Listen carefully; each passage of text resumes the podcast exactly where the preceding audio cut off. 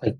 えー、もう今週は2週間ぶりくらいですけど、そうですね。なんか最近 GPT 法系が盛り上がっていたりして、うん。そうですね。毎日いろいろ、なんか新しいニュースが、はい。新しい AI, AI が出ましたとか、はい。そんな中、なんか面白いなとか思いつつ生きてます。カレーです。はい。私の方は、先週、その、神楽関西うん。の交流会があって、それで、まあ、こっち帰ってきて、はい。まあ、なんか、少し、先週はその一週間分旅行してたんで、疲れがうん溜まってましたね。それをなんとか解消してきました。はい。レゴンです。ああ、そっか。レゴンさんも神楽関西までそうですよね。行くって言ってましたもんね。はい。うん、うん。どうでした？楽しかったですか？神楽そうですね。また後でもまたちょっと一回話題に取り上げますけど、はい。うんまあ普段やっぱり会えてない人と会えたりして、はいはい。よかったですね。うん。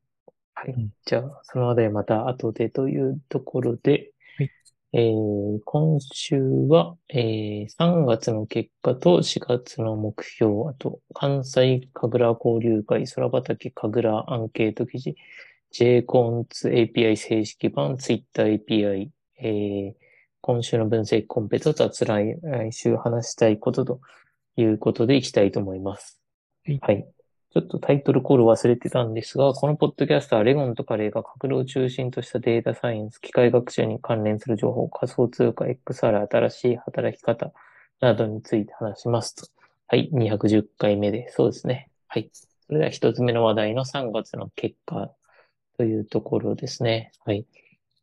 えー、そうですね。3月は、えー、私はですね、えー、Notion でのタスク管理をあの軌道に乗せるというところと、競プロ復帰、えーするというのと、人工知能学科併設コンペに取り組むというところだったんですけど、そうですね。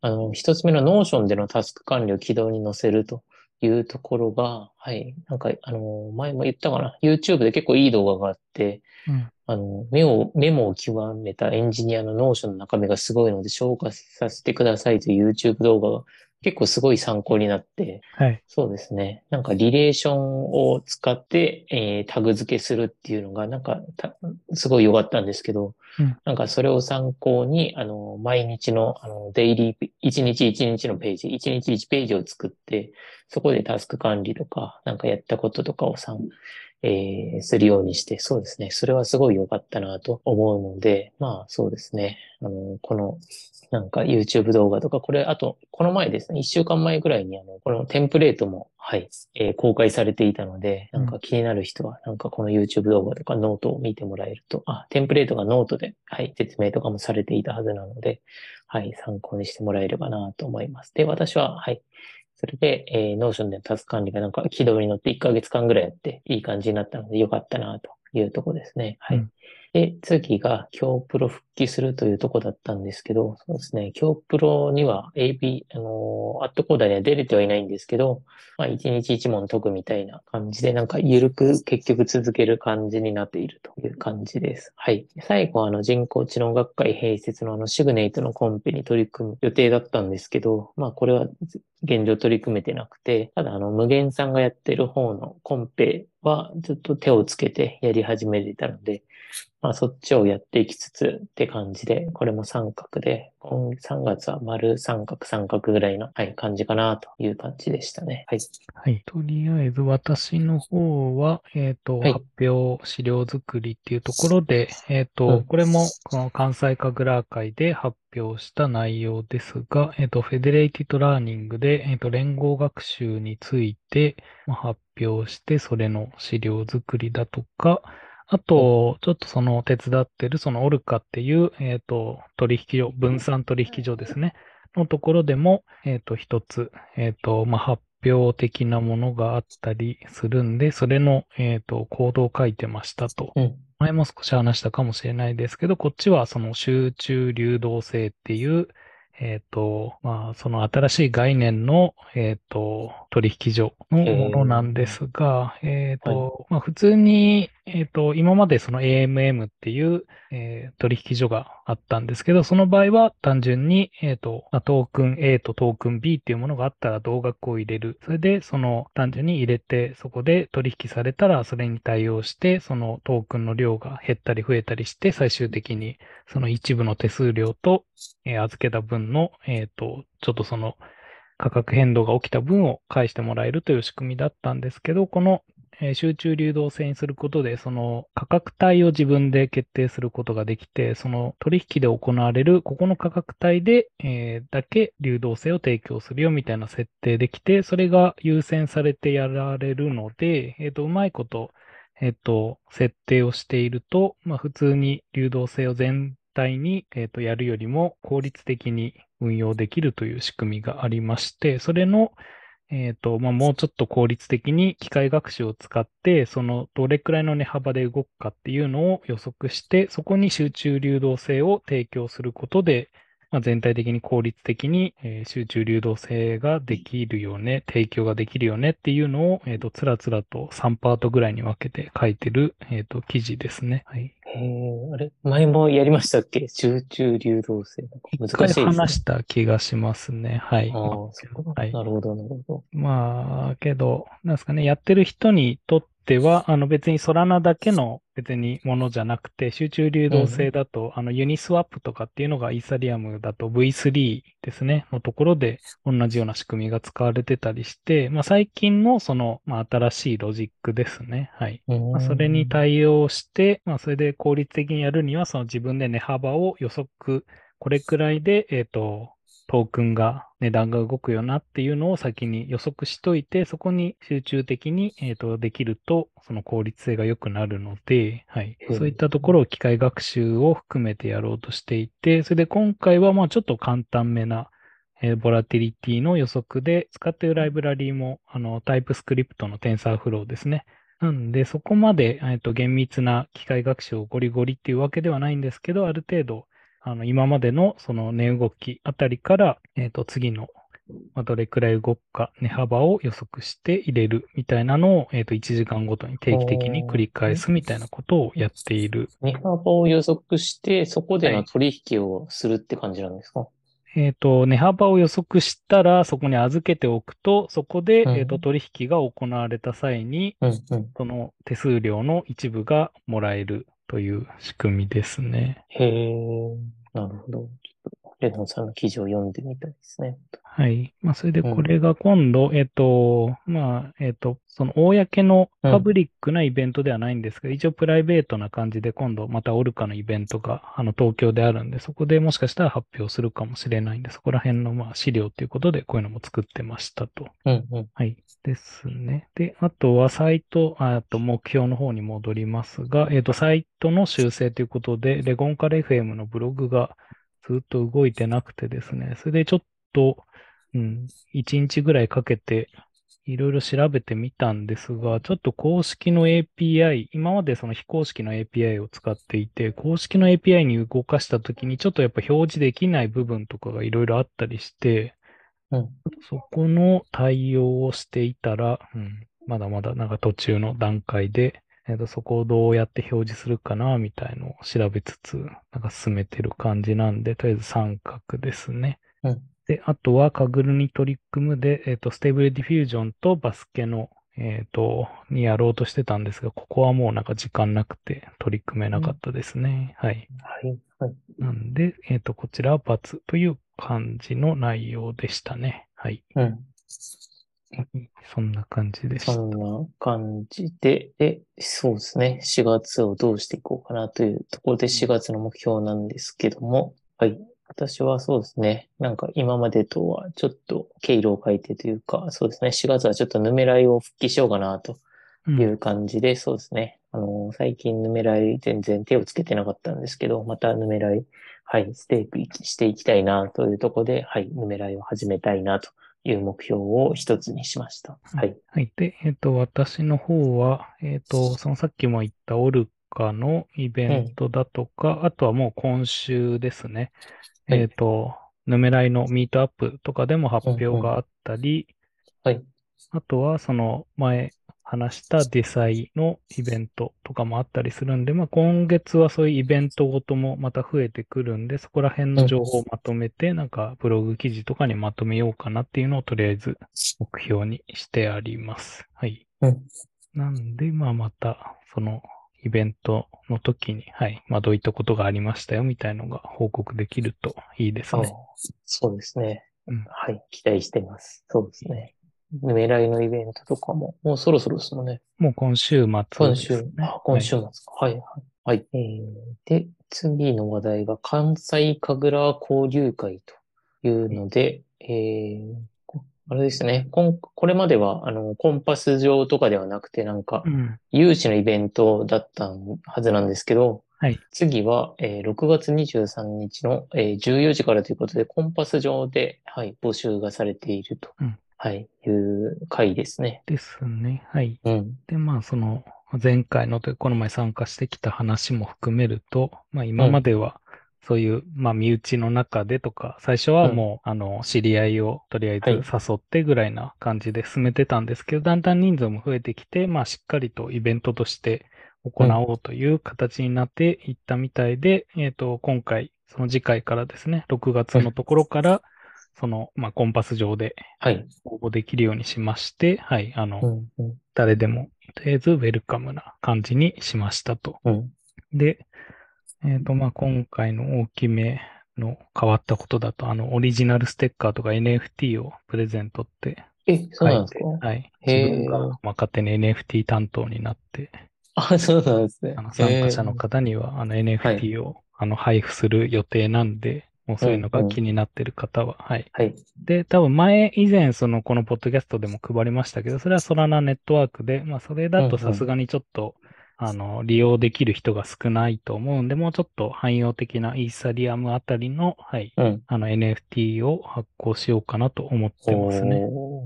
へえ、いいですね。なんか、ステッカーは、あの、ゆうきさんとかが結構配ってたりして、うんツイッター上でもよく、あ、そうですね。はい。ミーム的に最近よく見かけますけど、はい。そうですね。この N- NFT もなんかそうなっていけるとうん。面白いかもしれないですね。そうですね。毎回それで、あの、別に発行コストがかかんない。あ、まあ、かかるはかかるんですけど、えっ、と、うん。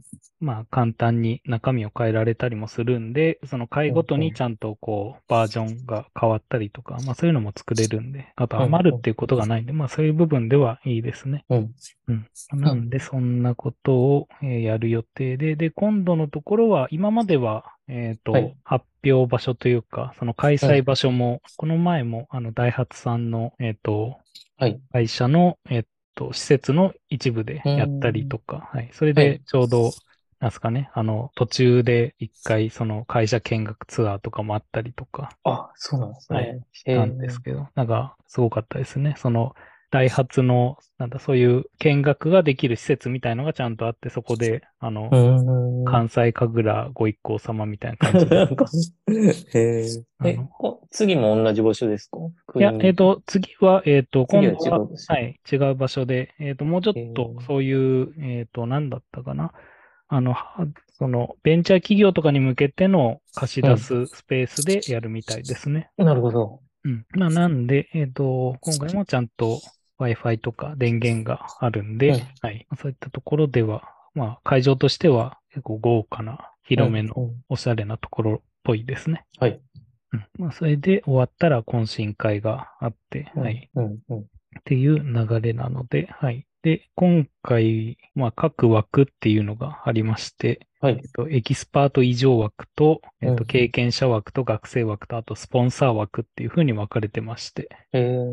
はい。まあここで、えっと、もし初参加の人は、えっと、 Kaggle 経験者とかになるのかな？はい。うんなんで、そう、そこはもう多分結構、あの、倍率は高くなるかもしれないんで、はい。うんっていうので、まあ、それ以上だったエキスパート以上か、もしくは、あの、学生枠、学生の人だったら学生のところで申し込んでもらえると、はい、参加しやすいのかなとうん。思いますね。で、えっ、と、自分はもしかしたら、なんか、スポンサー枠あたりで、お、レゴンさん、スポンサーを。込むかもですけど、はい。はい。うん。で、今回はカレーちゃんも発表者で今なってますけど、そうですね。カレーちゃんも参加予定で。うん。はい。うんいカレーちゃんはこれが初でしたっけ？はい、そうなんですよね。はいこれまでも行くぞ行くぞ言ってたんですけど、あの、はい。予定が重なっていけなかったので、うんはい。今回こそ行きたいという感じですね。まあ、なんで、で、今回自分は多分発表しない、もうなんか、うん、うん。なんだ発表予定枠の人がもう9人ぐらいいて、最大9人ってなってでも8人いるのか。まあなんで今回は別に自分は発表はいいかなという感じなんで、はい。まあなんでカレーちゃんのそういうあの発表とか聞きたい人もぜひはい。大阪ぜひですね。、はい。そうですね。あの、レゴンカレー FM のリスナーの方も、はい。そうですね。ぜひ来てほしいですね。私とね、うレゴンさんも二人とも参加いたしますし。そうですね。前回のヌメライ以来ですか、会うのは。そうですあ、ね。違うか。その、その後にあれか。その後あのれ、そうですね。記念200回記念放送をしての以来ですね。うん。うん。はい。はい。一応日程が6月23日金曜日の14時からというので、うんはい。平日なので、なかなか、はい、そうですね。き結構来るのは大変かもしれないんですけど、結構ね、面白そうなメンバーが揃いそうなので、うん。はい。ぜひね、コンパスから、はい、申し込んで見てもらえたらというとこですね。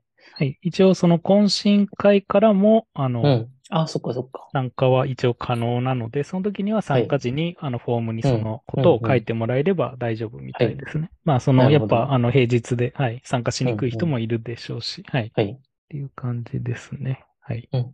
はい。えーと、それで、レゴンさんの先ほどの連合学習についてのやあ、つはそうで、すね。はい。えっ、と、これはもう前発表したんですよね、前回。ですね。。はい。うん前回で発表しまして、で、この、えっ、と、まあ、連合学習っていうものがどういうものかって言いますと、まあ、大体最近の、なんですかね、トランスフォーマーとかも出てきて、大抵のタスクはある程度の精度はもう出せてこれるようになりましたよねっていう話で、じゃあ次にどこら辺の、まあ、課題が出てくるかっていうところを、まあ、考えていくと、えっ、と、まあ、この資料とかで進めていくと、やっぱ取得が難しいデータっていうのが今度は出てきますと。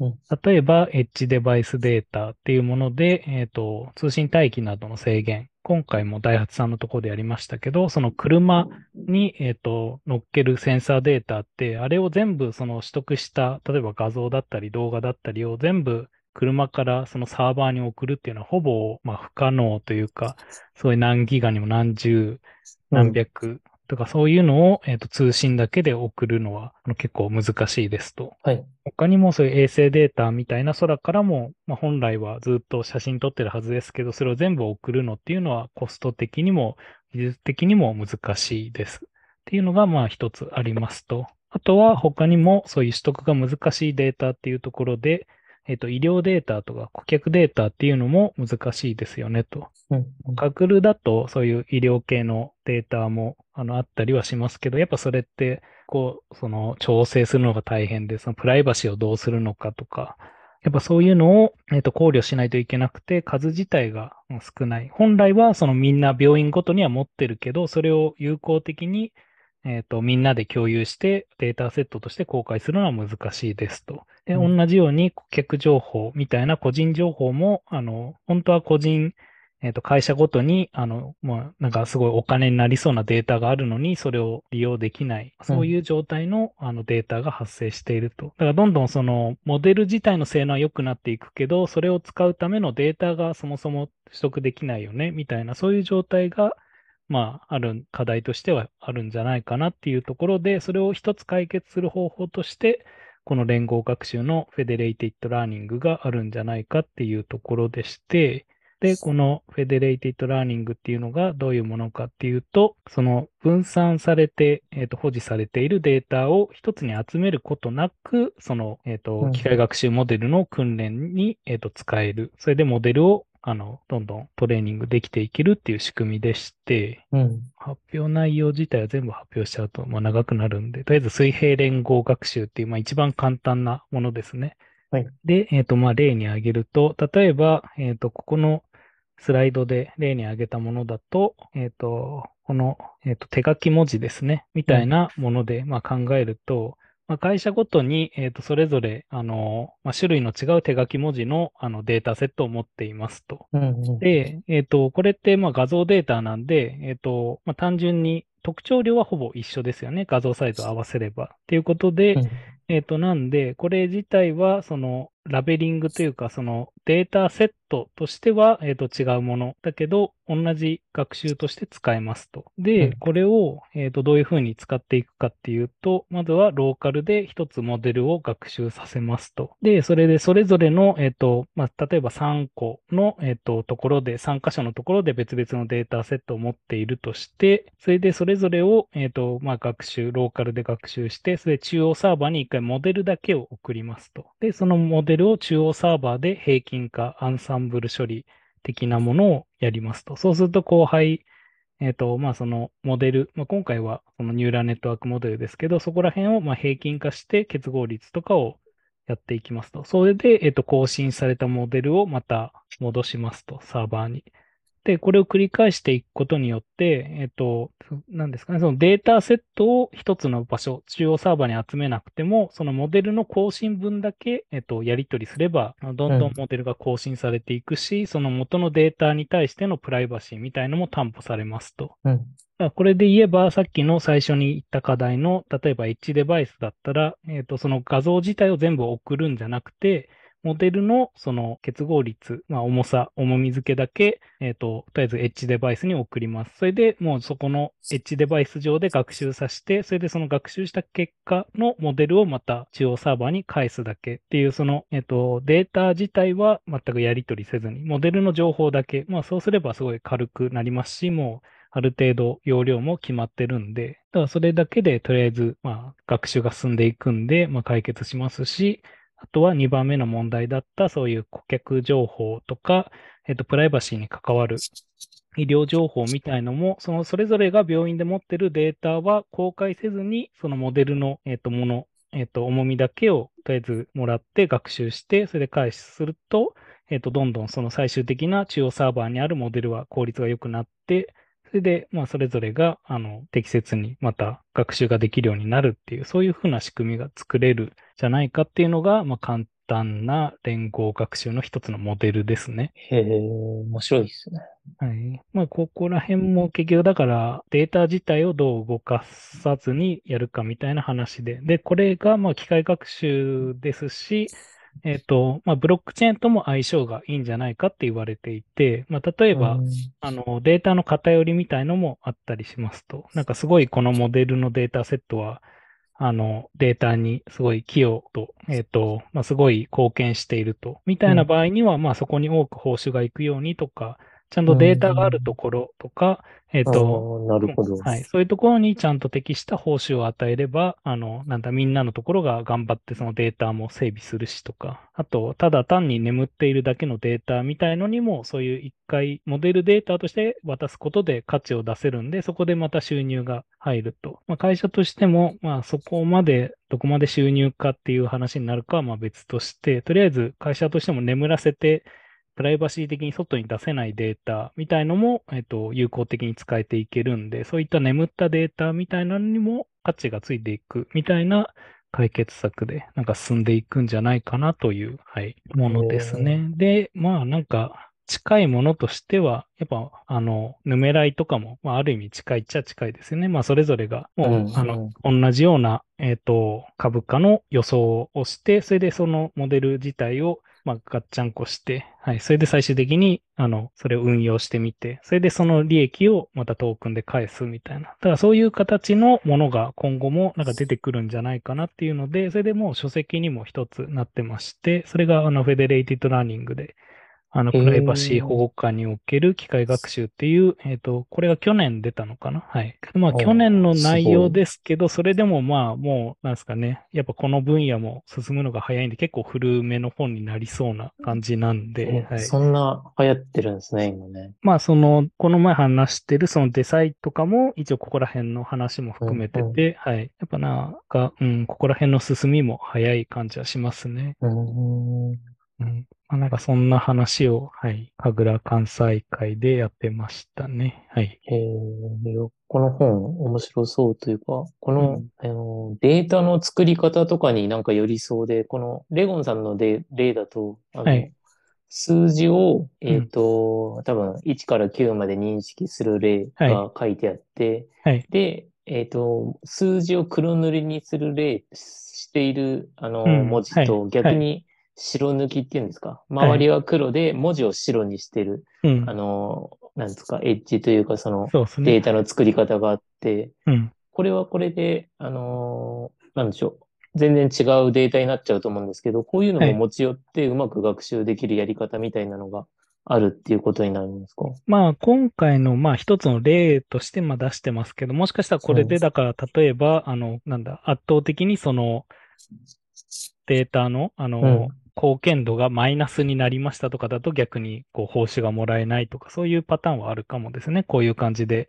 あうの、ん。なんだ、元のその黒塗りなのか白塗りなのか。まあそういう場合にはちゃんとデータは合わせてくださいっていう話にもなりますし、逆に、まあなんか汎用性を上げるためにこういうのを混ぜた方が、あの本来目的としているものに沿っているんだったら、まあこういうデータもあった方がっていう話になるんで、あまあ、でもそっか。逆にそうですよね。こっちを認識したいこともあるかもしれないですよね。うん、はい。うん。まあだからその、はい。まあそういう意味でも、まあ何を目的にするかっていうのも、まあ出てきちゃうんですけど、はい。うんまあそこら辺は、あの、一応もっと、なんですかね。ここら辺はさすがにそのデータが見えないって言っても、うんお互いにこういうデータにしましょうっていう、その、うん。やり取りはできるはずなんで、まあそこら辺うんは先に合わせておいてみたいなことにはなると思いますけどね、実際。うんで、えっ、と、もう、そっか、ライブラリー自体は一応もうすでに、えっ、と、TensorFlow でも、えっ、と、PyTorch でも、まあ、使えるようなライブラリーはあったりとか、けど、そのライブラリー使っただけだと、結局さっきの報酬とかどうするのっていう話で、うん。うん。そこら辺も今サービスがいろいろ、こういう連合学習をするためのサービスみたいのが出てきてて、うん。なんで、その場合には多分もうちょっとそういう企業とかのところで使われ出すのかなっていう感じで、まあ、あの、ん一つの、その、まあ、仕組み、一通りのさっきの流れみたいのが、あの、できるようになってますと。うん。だからそのサイト行くと、まあ、そういう、こういうのを実行してくださいっていうのがもらえて、それをローカルで実行して、それで返すと、まあなんか全体的にこういうモデルがまたできましたっていうのを確認できるような、なそういう仕組みのサービスも最近いくつか増えてきたり、あのベンチャー企業であのサービスとして提供しているところもなんか増えてますね。うん。まあそれが別にあのそのブロックチェーンのプロジェクトでもありますし、実際にあの普通の企業としてもあったりしますし、うん。確か今度のデザインの東京のところでも確か1社ぐらい発表があったかな。はい。うん。まあ、なんで、そういう意味でも、それで、まあ、なんで自分がこれに興味持ったかっていうのは、その、まあ、一つ手伝ってるプロジェクトで、その脳波の、あの、計測とかのがあるんですけど、やっぱそこら辺の脳波っていうのもある程度、まあ、どちらかというとプライバシーをやっぱ気にするようなモデルなんで、じゃあそういうモデルの場合どうしたらいいの？みたいな、そういうところで、うんはい、利用できるかなっていうので、ちょっと興味持っはいて調べてましたね。ああ、なるほど。うん。なんか、すごい可能性ありそうですね。そうです。ね。うん。まあ、だから、まあ、最初にも話しましたけど、まあ、制度的にはもうどんどん、まあ、チャット GPT なり、うんあの、どんどん、その、ハギングフェイスなりで、大抵のタスクは、まあ、ある程度できてるけど、やっぱその、もともうんとそのデータとして扱えなかったものっていうのもあるはずで、だからそういうのが徐々にこういう技術で、あの、まあ、うまく有効活用されていけば、よりそういううんえっと、今までなかったデータみたいのが手に入って、もしくは利用できて、より汎用的な AI とか、うん。そういうサービスとかも生まれてくるのかもしれないですね。うん。うん。それでは、そうですね。関西神楽交流会の話題はこんなところですかね。はい。えーで、次が、空畑神楽アンケート記事というので、神楽ランカーの9人に聞いた2020年面白かったコンペ、えー7選と論文7選という記事ですね。はい。えっと、はいこれが、まあ、毎年の、まあ、恒例みたいになってますけど、あの、空畑さんで、えっと、神楽の人たちにアンケートを取って、うん。それで、えっと、まあ、その、なんですかね、去年どういったコンペとどういった論文が、なんかよ、あの、うん。興味を持ちましたか？みたいなことを聞いて、はいまあその年の総括みたいなのをしましょうという企画の記事で、これも、なんかあの、空畑さんでも結構読まれてる方の記事みたいでして。はい。まあ、なんで、今年も依頼が来たんで、えっ、と、まあ、その今回もその神楽の人たちにそのアンケートを取って、一応自分がその、うん。まあ、回答があったものに対して、えっ、と、説明チックなコメントを追加している形の記事ですね。はい。うん。うん。で、まあ、最初の、まあ、なんか、データ解析分野みたいのは、うん、まあ、はいそこまで変化はないですかね。はい。あ、そっか。例年で並べてくれてるんですね。ですね。はい。うん。うん。まあ、うん、まあ、というか、あの、N というか、あの、アンケート数も9なんで、まあ、そこまでどれだけ参考になるかっていう、うん。なんかまあ、誤差がありそうなんで、うんまあ、そこら辺はとりあえずいいとして、はい。で、はいまあ、コンペとかですね。うん。で、えっ、と、コンペ系ですと、やっぱ自然言語のコンペティションが、あの、増えてきた感じですかね。はい。うん。うん。まあ、2022年を、去年を振り返ってみて。まあ、ここら辺も一応、あれですよね。まあ、あの、記念会の放送会の時にも、まあ、今や年、りましたよね。はい振り返りましたよね。うんうん。まあ、それで他の人たちのも、まあ、入ってきてっていう感じですけど、まあ、一応一つずつ、まあ、見ていけばいいのかな。えっと、まあ、簡単にですけど、まあ、一つは、あの、サッカーコンペですね。うん。えっと、サッカーの、あの、動画から、えっと、スローインとかのはい、えっと、プレイを判定するやつで、やっぱこれも動画っていうところで、あと、結局これもカグルの、あの、ノート提出のうん。コンペだったんで、そこら辺をどう、あの、時間短縮、うん。推論時間を短縮させたり、あの、データ量を減らすか、みたいなところが、まあなんか、あの、いろいろ工夫があったみたいですね。はい。うんあとは、えっ、と、これも結構年の初めの方だったかな。えっ、と、クジラとかのイルカのコンペですね。うん。で、これはその画像から、えっ、と、このイルカは、えっ、と、まあ、どのイルカですかみたいな、えっ、と、その個別認識、個体認識ですね。を、うんえっ、と、やるタスクで、で、内容的にも、えっ、と、なんですかね、まあ、特殊って言えば、えっ、と、なんか、結構いろんな、えっ、と、解放を見ても、大抵は、その、各パーツを物体検出で検出して、それをまた、そのトレーニング画像に使うみたいなパターンが多かったみたいで、うん。うん。まあ、ここら辺もそういう、あの、個体識別をやるときに参考になりそうなコンペですかね。うん。うん。あとは、えっ、と、空船さんのマルチ解像度の、えっ、と、車両検出。まあ、その衛星データを取り扱ってる、えっ、と、はい空船さんっていうところの、えっ、と、コンペサイトのうん。うん。やつで、えっ、と、これはその前もあの解説したかもですけど、やっぱ解像度が異なるデータセットが利用できると結構あの汎用的に使えるようになるんで、あの一つのデー衛星データだけじゃなくて複数のところが取ってきて、その解像度が違っても、あの一緒にデータに混ぜられるっていうのができるといろいろ嬉しいことがあるんで、そういう意味でもあの意味のあるあのコンペでしたね。はい。うん。これは全然あれですよね。チェック外というか、うんうん。どうや、どうやってやるのかって感じで気になりますね。そうですね。はい。うんで、一応その、あの参加されたあのレジンさんうんっ。ていう人が、まあ、いまして、その人が、あの、空船でも、あの、解説記事を書いてくれているんで、参加したあ。、そうなんですね。はいなるほどまあ。なんで、そこを読むと、あの、いいかもですね。お読んでみます。はい。で、えっ、と、あとは、えっ、と、これが、えっ、と、何コンペって呼ばれてたかな。 Cell Instance Segmentation で、はい。えっ、と、脳の投薬時の、えっ、と、うん活性度みたいな、えっ、と、どれだけその細胞が反応するかを見分けるセグメンテーションタスクで、おー難しそはい。これ自体は、えっ、と、まあ、もともとそういう、あの、 COCO でいいのかな？あの COCO っていうあのデータセットとかもあるんですけど、その画像だと、やっぱオブジェクトって、まあ、普通に写真だったらやっぱ100個とかそれくらいでも多い方なんですよね。オブジェクトが写ってる数って。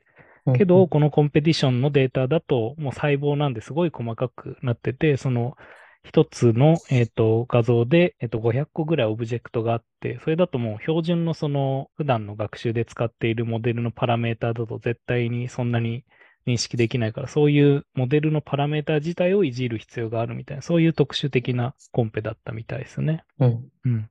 だったり、あと自分が紹介したのだと、これも一回取り上げましたけど、データパーチェシング、あの、チャレンジっていうので、えっと、タスク自体は、その、えっと、金属の、えっと、その製造上の損傷の、えっと、エラーというか、えっと、そういう分類だったんですけど、えっ、と、それ自体はまあ普通の、まあ今までの画像コンペとそんなに違いはないんですけど、このコンペ自体だと購入フェーズっていうものが用意されていて、それでその初期に使える学習用と、プラス自分でその選択した画像、そこにはまだあの科学教師教師データのラベルがない状態の画像データを選んで、その中で、えっと決められた枚数分選ぶと、それに対するラベル情報がもらえて、それでそれをさらにまた学習に使えるっていう、えっと2段階のありましたね。はい、はい。コンペに分かれていて、まあこれもやっぱその普段業務で使うときに、うん。えっと、全部の確かにデータを使った方が、まあいいっちゃいいんですけど、けど、そんな限りなく、なんかデータを取得できるわけでもないですし、そのノイズが混ざってるデータっていうのも確かにあるんですよね。うんだからそういうのを的確に取り除いたりだとか、これを加えると、あの、より精度が上がるでしょみたいのをちゃんと見分けられるような、また別のモデル、まあ2段階のモデルができてると、うんあの、そういう業務でも役に立つのかなっていうので、ここら辺はそういう意味でも形式的に面白かったコンペかなと思って取り上げましたと。ああ、あこれはレゴンさんが挙げたやつですねはいなるほど、なるほど。はい。で、えっ、と、あとは、えっ、と、これはカレーちゃんも挙げた、あの、はい。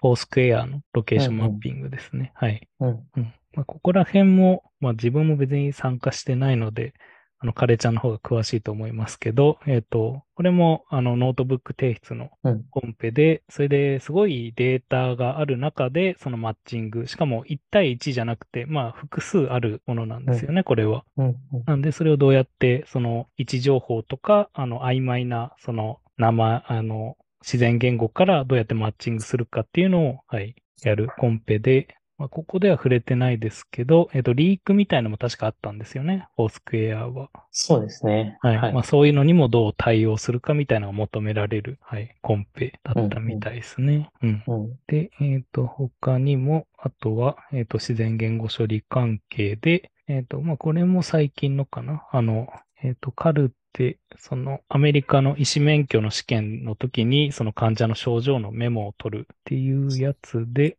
はい。そこで、えっ、と、まあ、自然言語処理を使うんですけど、まあ、特殊なのは、えっ、と、まあ、手書きのその文章、メモ書きみたいなものに対して、その、やっぱいろんな表現方法がありますと。うん。食欲減衰みたいな概念と、それに対応する表現、あの食事量が少ないみたいな、そういうのがちゃんとマッチングできるような、あの、うんまあ、モデルを作んないといけなくて。なんで、表記例だし、そういう概念を結びつけるために、こことここが、あの、関連づくね、みたいなのを、そういうのをちゃんと見つける。はい、そういう、まあ、ところに課題があったコンペとか、あと、まあ、ここもフィードバック、フィードバックプライズか。コンペも、はい、取り上げられてますね。これもカレーちゃん結構頑張ったやつでしたっけ？でしたね、多分ね。うん。はい。これも何でしたっけ？うんえっ、と、これは学生が書いた文章が、あの、論証的に、あの、はい。えっ、と、序論とか、ここは主張部分、反はいはい証はい。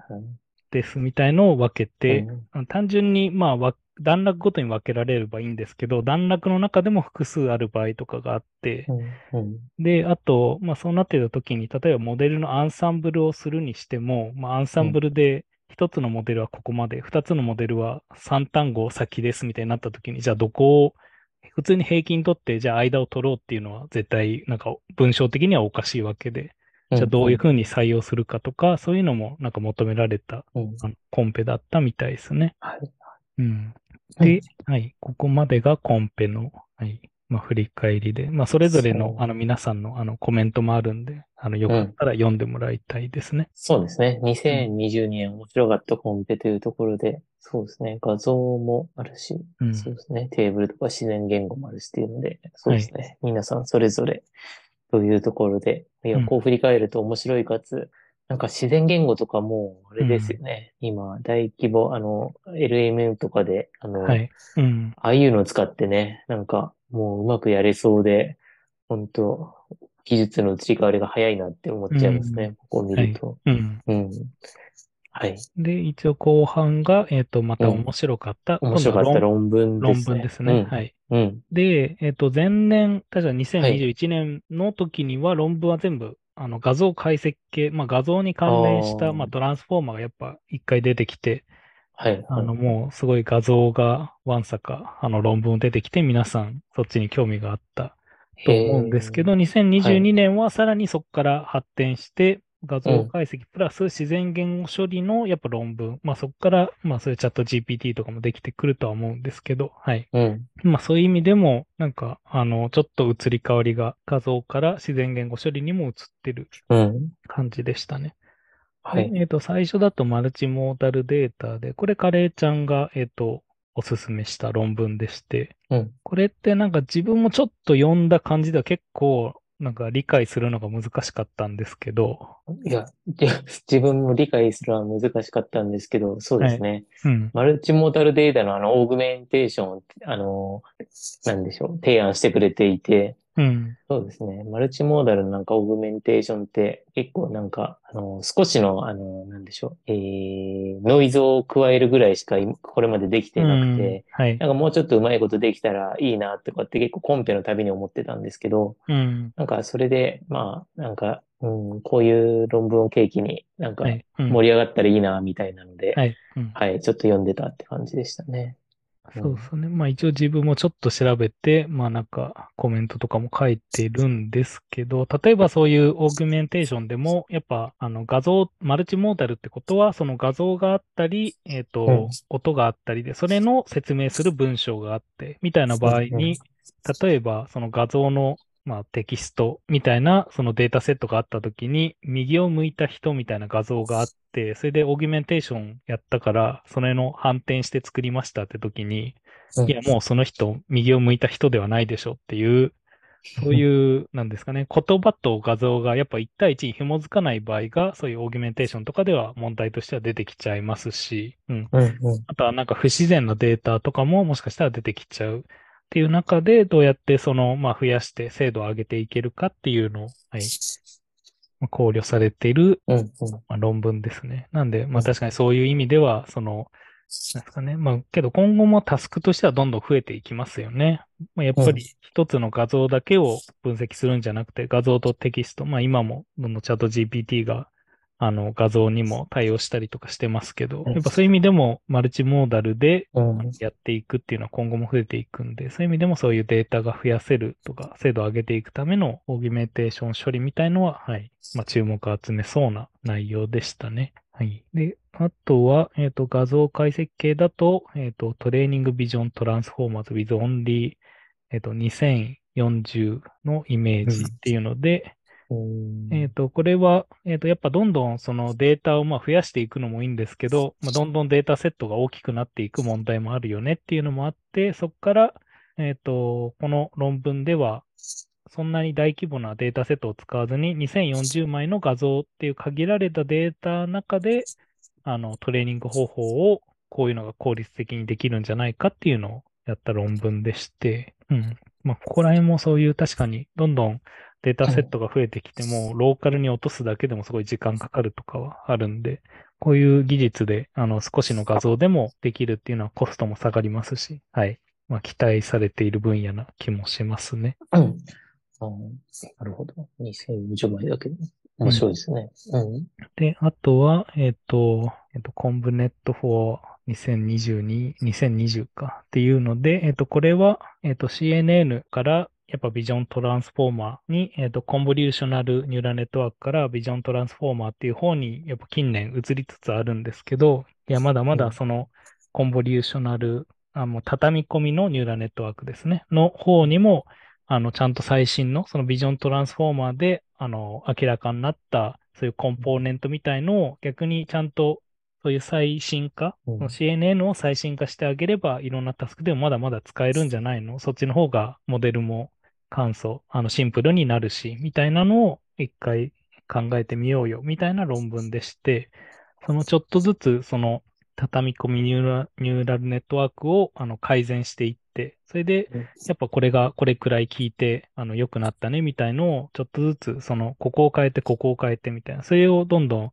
あの、精度みたいのと比較してて、最終的にはその Swift、Swin Transformer かっていう、あの、そういうモデルよりも、あの、精度が良くなったり、みたいのが確認できる論文で、あ、なるほど、こういうコンポーネントを変えると、まあ、だからここを、あの、変えましたみたいなのが、あの、ステップ的に書かれているんで、そこはなんかすごい面白かった論文ですね。うん。えー、やっぱトランスフォーマー自体もどんどんモデルが複雑になってきてるんで、うん。まあ、そういう意味ではそういうシンプルな、あの、まあ、レイヤーだけのはい。モデルっていうのも、あの、多分使われやすい部分はあると思うんで、うん。うんそういう意味でも、まあなんか、読んどくと参考になるかも、みたいな論文でしたね。現状最強は昆布ネクストなんですね、画像で。はい。まあ、この、この、なんか、勉強しなきゃなって感じですね。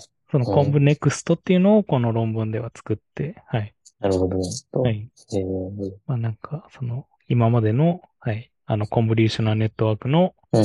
あの、まあ最新版みたいのができたよっていう論文でしたと。えはいーはで、い。次が、えっ、と、Optimal Collection Cost for Object Detection えっ、と、Evaluation っていうので、これも、えっ、と、その先ほどの空船のマルチ解像度画像のうん。車両検出のそのところで使われた、これは評価指標の論文ですね。で、これも一回、ん確かポッドキャストで扱ったと思うんですけど、その今まであった、その評価指標に比べて、あの、余分な検出とかにペナルティを与えるみたいな、その評価指標自体をちゃんともっと、あの、求めているものに、あの、はい、できるような、あの、ことができるんじゃないのっていうところで、その、作られた論文ですね。うん。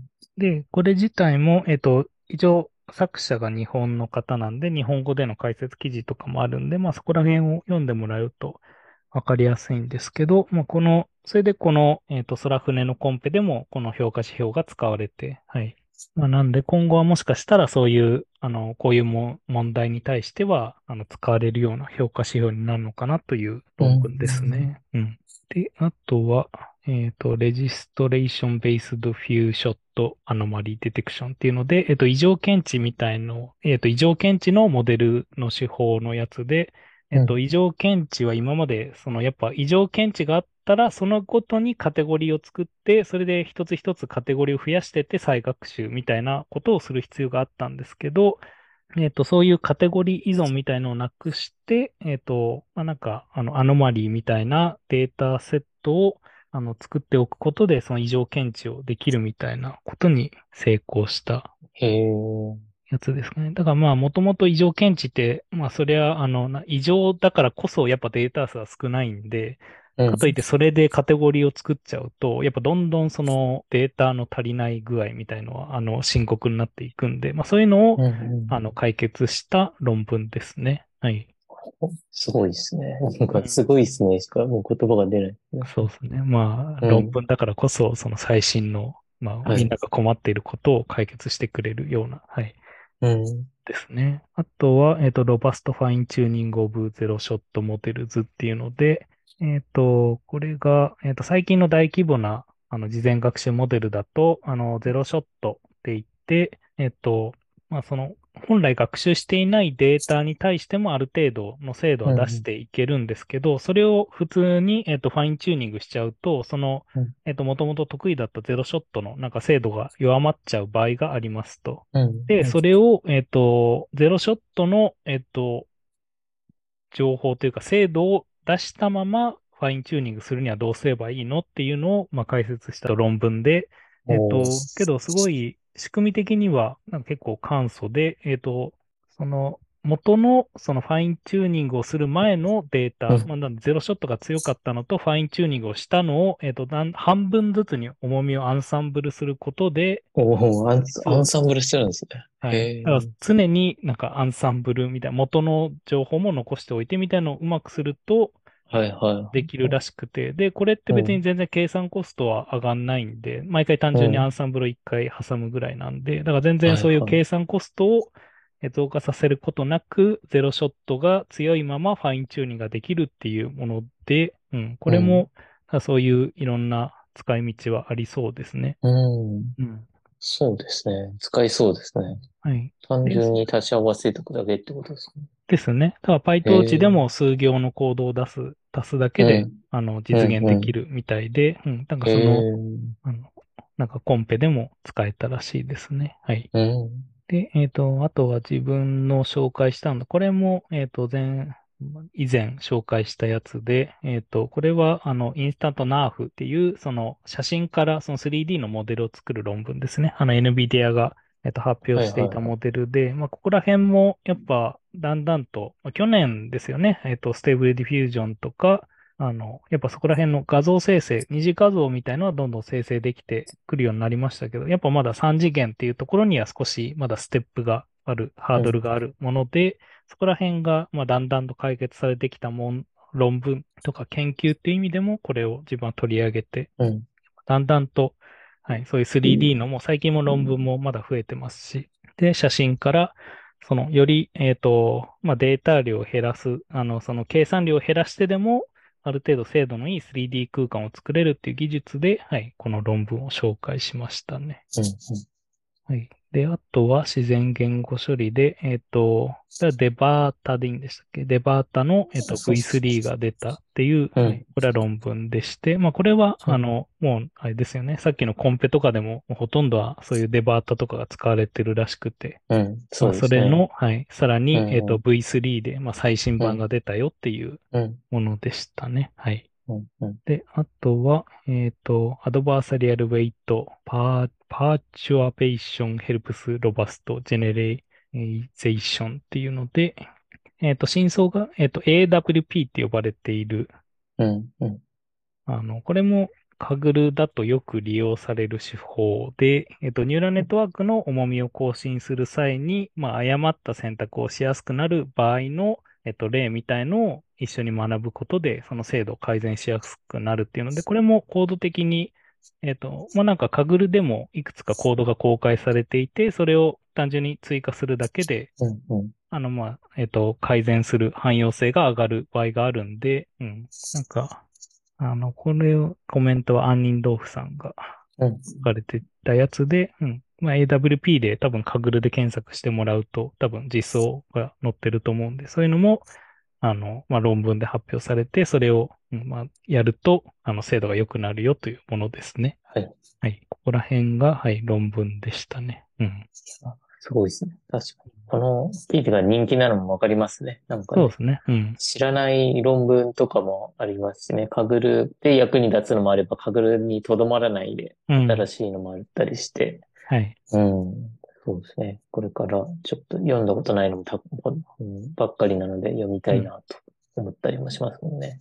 はい。で、一応全部を、一応アーカイブのあのサイトでは公開されているんで、リンクは一応ついてるんで、はい。興味ある人は、はい。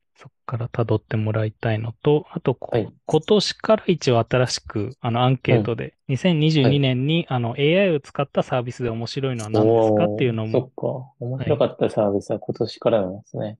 うん。ですね、確か。はい。で、えっ、と、確かにまあ、やっぱ一番に上がったのはもうチャット GPT で、はい、もう2022年も本当に最後の方でしたけど、まあ、それでも、はい。まあ、やっぱ衝撃が多かったのか、えっ、と、9人に聞いて、1、2、3、4、あ、4人ですね。だから半数ぐらい9分のが、4はい、なるほど。が、うんチャット GPT と。いいと、はい、答えてるみたいですね。まあ、これはもう、あの、このポッドキャストで何回も扱ったんで、はい。はい。そうですね。次に行きまして、あとは Midjourney。これはその画像生成系ですね。あの、 Stable Diffusion と一緒で、はい。はい。で、まあ、これも、まあいいかな。はい。あとは、えっ、と、チューニング。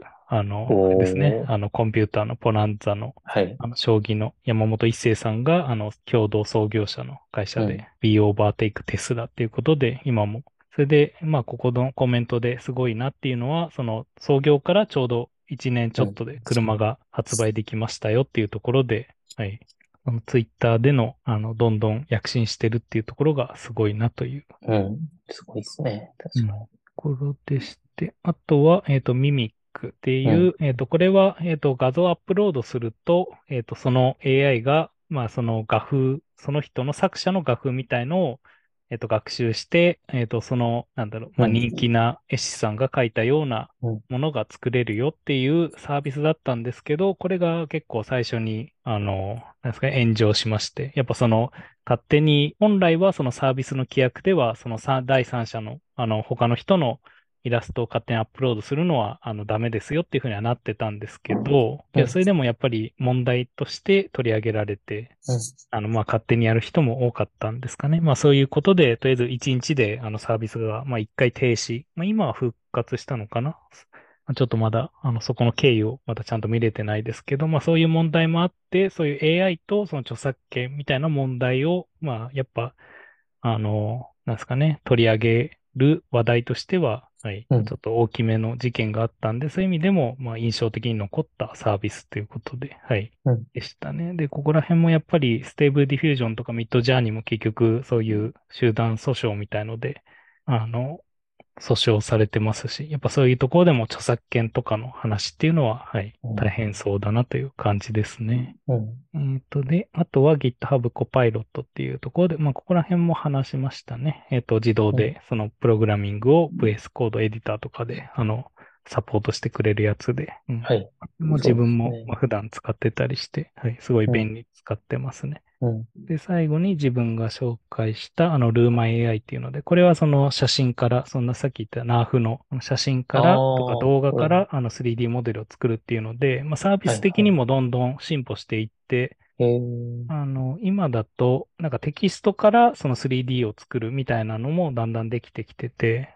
まあ、そういう意味でも、なんか今後、そういう、なんですかね、その 3D 空間を作るときにも一つのモデルを取り込むとか、そういうときに、はい、役に立ちそうなサービスなんで、ここら辺は、なんか作者、まあ、開発してる人も結構イケイケな感じで、どんどん、あの、新しい機能とか、新しいサービス追加したよみたいな感じで進んでるんで、ここら辺はちょっと興味持って追ってるサービスですね。はい。不思議ですね。画像から 3D は普通、普通っちゃあれですけど、テキストからってなったらもうなんか、そうですね。あれですか、画像生成じゃなくて3次元モデル生成ってことですか？プロンプト入れたら 3D はいですね。へえ。まあ、すそういうのもだんだんと、まあ今でもやっぱ論文もいくつか出てるんですけど、その中でもやっぱここのルーマ AI が、まあ多分自分たちでもデータを持ってるんで、その元々の 3D とかの、そういう意味でも多分強い感じで、なんか他うんのそういう論文とかの生成されたモデルよりも、あの、精度の高いあの 3D が生成できてる気がしてますね。はい。まあ、そんな感じで、はい、長くなりましたが、あの、紹介でしたね。はい。はい。うんで、興味ある人は、あの、見てもらえるじゃあと。、そうですね。残りのところは見てもらえるとってとこですかね。はい。今後の目標とか、いえー衛星データを使ってやってみたいことなどがまだあるという感じですね、この記事に。あ、ですね。はい。まあ、うん一応、その、最初のアンケートの他の部分とか、あの、うんうん。そうですね。あの、衛星データについての話とかもまだあるんで、はい。はい。興味ある人は、そちらも読んでもらえるとという感じです。うんうんいいですね。これは、そうですね。なんか、今年まで私も考えたんですけど、か書いたんですけど、今年はなんかカグルがあまりやれてないので、はい。2023年は、そうですね。このままだと、なんか答えれなくなるので、あれ。うん。まあけど自分もやりたいなって感じですね。自分も全然カグルには出れてないんですけど、まあはいせっかくあの話をいただいたので、毎回その書いてあるコメント。で、やっぱり、なんですかね、例年、まあその書いてる身としては、だんだんと皆さんのなんかブログがちゃんと、あのうん、公開、上位、うん。上位開放みたいのが日本語でもちゃんと。書かれているなっていうのは、はいなんか年々あの便利になってきてる気がしますね。そっか、今まではね、はいうん確かに。うん。あの、なんですかね、やっぱカグルのディスカッションのみみたいな状況も多かったですけど、やっぱもう、うん、うん。あの、去年分とかまとめてたら、まあ、大はい抵そのコンペの名前で検索したら、あの、参加しました。で、その、へえ。参加した内容ですとか、このコンペの概要です。まあ、もしくは上位解放はこういう感じでしたみたいなのを結構まとめてる人も多くて、それで、うんまあ、ほぼすべてのコンペで、うん基本的には一つの記事には一つ以上の日本語の記事があったんで、そういう意味でもまあ、カグルはまあ浸透したのかなっていう感じはしますね。うん。うん。そうですね。すごいですね。浸透もしたし、なんかはい記事を書く文化というか、うん。そういうのもできてるしと。いうところですよね。はい。うん。で、まあ論文の方は論文の方で、まあ、なんですかね、チャット GPT も少し力借りたりして、うん、うん。はい。まあちょっとずつこの記事を書くのも楽になってきたんで、うん。もしかしたら来年はもう全部チャット GPT が作ってくれるかもしれないですし、そうですね。来年は GPT-4 的なやつでそうですよね。うん、あのもう自分画像も読はいませれるとか。そうですね。ああ、うんそっかそっか。そうですね。そっか、記事まで書けるかもしれないですよね。うんもう自分に依頼が来なくなるかもしれませんけど、はい。えー、まあ、うその時は、そのそれ時では。、それで面白いですね。うんうん。はい。というところで、えー、次の内容が JCONS API 正式版リリースというところですね。これはこれもち何でしたっけ？ょうど、えっと、JCONS の、えっと、なんで日本取引所株のあの API はい。ですね。うんうん。で、JCONS っていう、まあ、一応東証が、えっと、主催しているグループが API を公開しますと。で、今までうん。もそのベータ版として無料で触れてたんですが、今回、うん。えっと、まあ、有料版で、あの、ちゃんと正式に公開されますよっていうので、それが今日だったかな？あの、4月3日に、はい、あの、オープンしたんで、まあ、界隈は盛り上がってますね。で、この前もコンパスというかイベントで、この、えっと、JCONS を、あの、正式 API リリースしますっていうことで、えっと、そこでも、まあ、いつも、あの、呼ばれて結城さんとかうん。が、あの、発表したり、あとは、あヌメライ界隈の方も結構、あの、発表されてましたね。それで、うんうん。まあ、その JCONS のデータを使ってこういうことできるんじゃないのみたいな発表されていたりして、はい。うんで、えっ、と、今回のその、まあ、API ですけど、一応プランも分かれていて、無料枠もあって、えっ、と、ライト、スタンダード、プレミアムって3段階ぐらいに分かれてまして、うん。まあ、それで取れるデータの差とかもあったりで、はい。あとは、どれだけ過去のまで、あの、できるかとか、うん。まあ、なんで、まあ、興味があるあのデータが欲しいなと思ったら、そこら辺の、とりあえず月額。まあ、高いのだと、あの、1万6千円とか。で、まあ、安い、あまあ、無料枠もあったり、安めだと1650、間のスタンダードで3300っていうところで、うんうん。うん、まあ、個人的にはやっぱり一番、その1万6千円のが使いたいんですけど、まあ、うんさすがになんか売買、前はまだヌメライで稼ぐとかならまだ分かったんですけど、うん、まだはい日本株のみで稼ぐっていうのうんは自分の中で確立できてないんで、はい。そこにこの1万6500円はなかなかヘビーなんで、ちょっとまあ。はい、スタンダードとかライトあたりか、まあもしくは無料枠で様子見てっていう感じですね。うんうん。で、えっ、と、基本的にその無料枠の中でも過去2年分が取れて、えっ、と、ただし、えっ、と、ちょっと12週間遅延があるのか。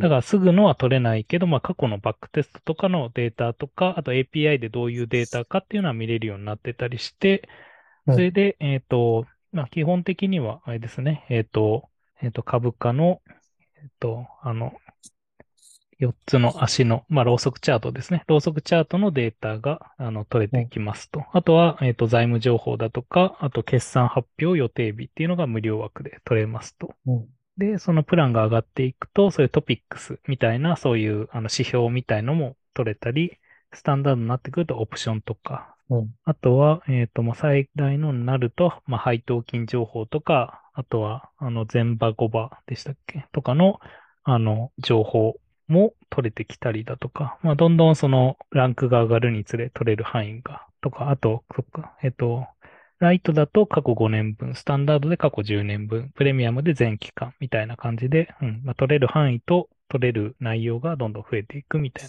なプランですね。はい。うん。まあ、なんで、はい。あの、機械学習でうん。やっていこうっていう人は、はい。多分、あの、今まではなかなか公式のこういう、あの、株価のデータってなかなか取れてなかったと思うんで、そういう意味では、あの、まあ、無料枠でもいいんで、やってみると、うん、なんか、あの、ちゃんと整合性の取れたデータなんで、うん。あの、なんすかね、無料で取れてくるデータとかよりは、あの、かなりいいものが取れると思いますね。うん。そうですね。すごい。手をつけやすくなりますね。ですね。はい。まあ、それでよりーピ、ングとかなくなりますよね。はいあそうですね。まあ、そういう意味では、より効率的に、はい。なんうん。か、うん。日本株式市場もなっていくのかなと期待してますけど。うん。うん。うん。はい。まあ、そんな紹介でしたね。はい。うんと次のネタが、そうですね。Twitter API ということで、あの、このポッドキャストの何回か触れてきましたけど、今回は、えー、Twitter API のあの新 API が開始されたんですね。うん。確か2月ぐらいにもう、あと1週間であの API 廃止しますだから新しくなりますみたいなことを言ってたんですけど、それがずっと、あのずるずる来たままだったんですけど、うんえー新しい API の内容が3月29日かに発表されまして、うん。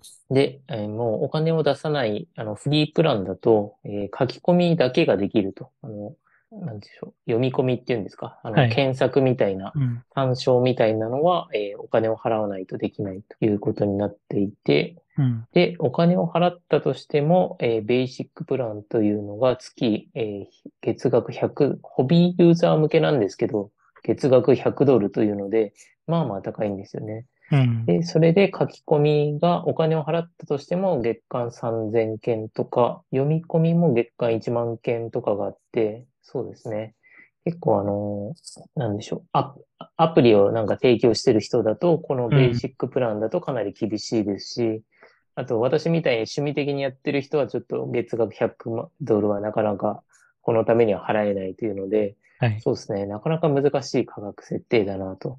はい。で、エンタープライズビジネスとかっていう向けだと、価格は非公開なんですけど、何百万ぐらいのあの価格帯とかって言ってる人とかがいて、うん。そうですね。この API でなんか元を取るサービスを作るのは結構難しそうなんじゃないかなっていうのが、はい、発表されていたというところですね。うん。うん。まあ、多分、あれですね。今、自分は動かしてんのは、あのう、んカグラボットぐらいああ、なんで。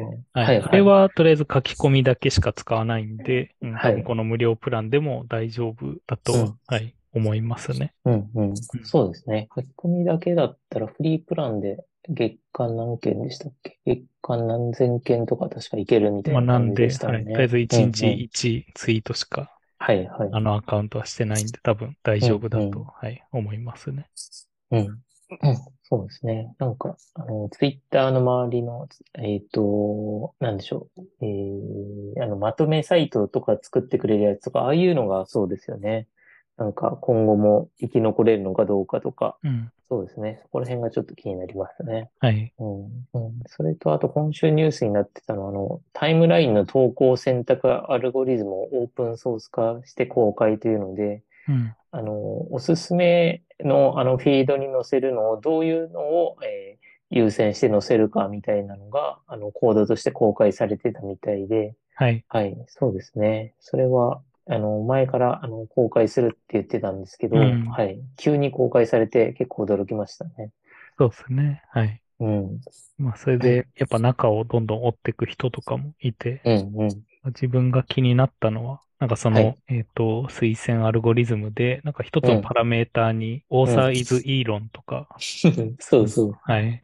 そうですよね。それで、なんか、非公開に確かされたんですよね。うん。そうなんですよね。あはい。の、コピー、当然ながらフォークしてる人とかがいて、あのうんはい。まあ、みんな、その分析というか、それは進んだみたいうん。な。はい。そうですよね。まあなんで、今までツイッターが、まあこういうところに少しうんそういう傾向を、なんだ、持っていたみたいのは、はい、わかるような内容ですけど、まあ、ここうんもう、んまあそういうオープンにしたから今後は改善していきたいねという目的で、はい、公開してるみたいで、うん、うん。それでまあなんかいろいろプルリックを送ってる人とかもいますし、はい。もしかしたらそれが改善されていくのか、まあ、はい。まあ多分こんだけいろんな人が見てれば、あの、優秀なエンジニアの方も多分より、はい、なんかこう書いた方がいいんじゃないのとか、そういうのはあるはずなんでね。うん。うん。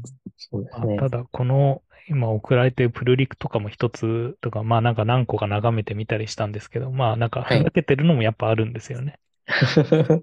いや、そうですよね。一つずつ見ていくって大変ですよね。うんこんなの来ちゃうと。はい。うんまあ、なんで、これ自体をまあ、多分その元の、やっぱツイッターの人が一つ一つそういう見て、うん。あの判断するとは思うんですけど、うん。うんこういう公開しても、なんかこういうなんか真面目じゃない、あのうんプルリクとかも来るといろいろそういうあの管理が大変だなという感じがしますね。うん、うん。うん。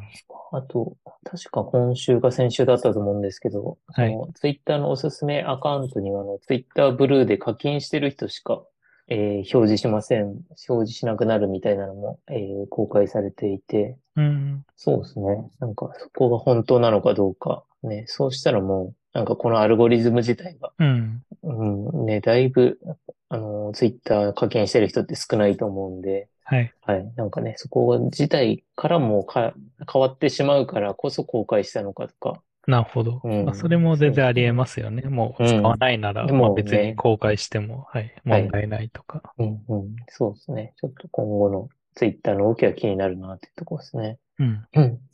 はい。で、えー今週の、えー分析コンペということだと、なんか始まったコンペとかあったんでしたっけ？この2週間の間に。あまあ自分は分かってないですあね。の、巻物のコンペとかもこの前うん話しましたし、ですね。はい。はい。多分、あんまり動きはなかったのかなというところですね。うん。はい。で、えー最後、雑談来週話したいことということで、あの、はい。GitHub コパイロットでしたっけ？あの、あれがなんか良くなったみたいな話をしてる人がいて、なんかかうん。変わったんでしたっけ？あれって。えっと、まず一つで新しい、あの、コパイ、前なんかそのコパイロットも一回なんかチャット GPT 絡ませるとみたいな話もしましたけど、一応コパイロット自体がその、なんだろう、あの、コードを先に自分の選択した部分をコンテキストで入れて、あの、出力するみたいな、そういうのが確か一つ発表されたのはなんかありましたね。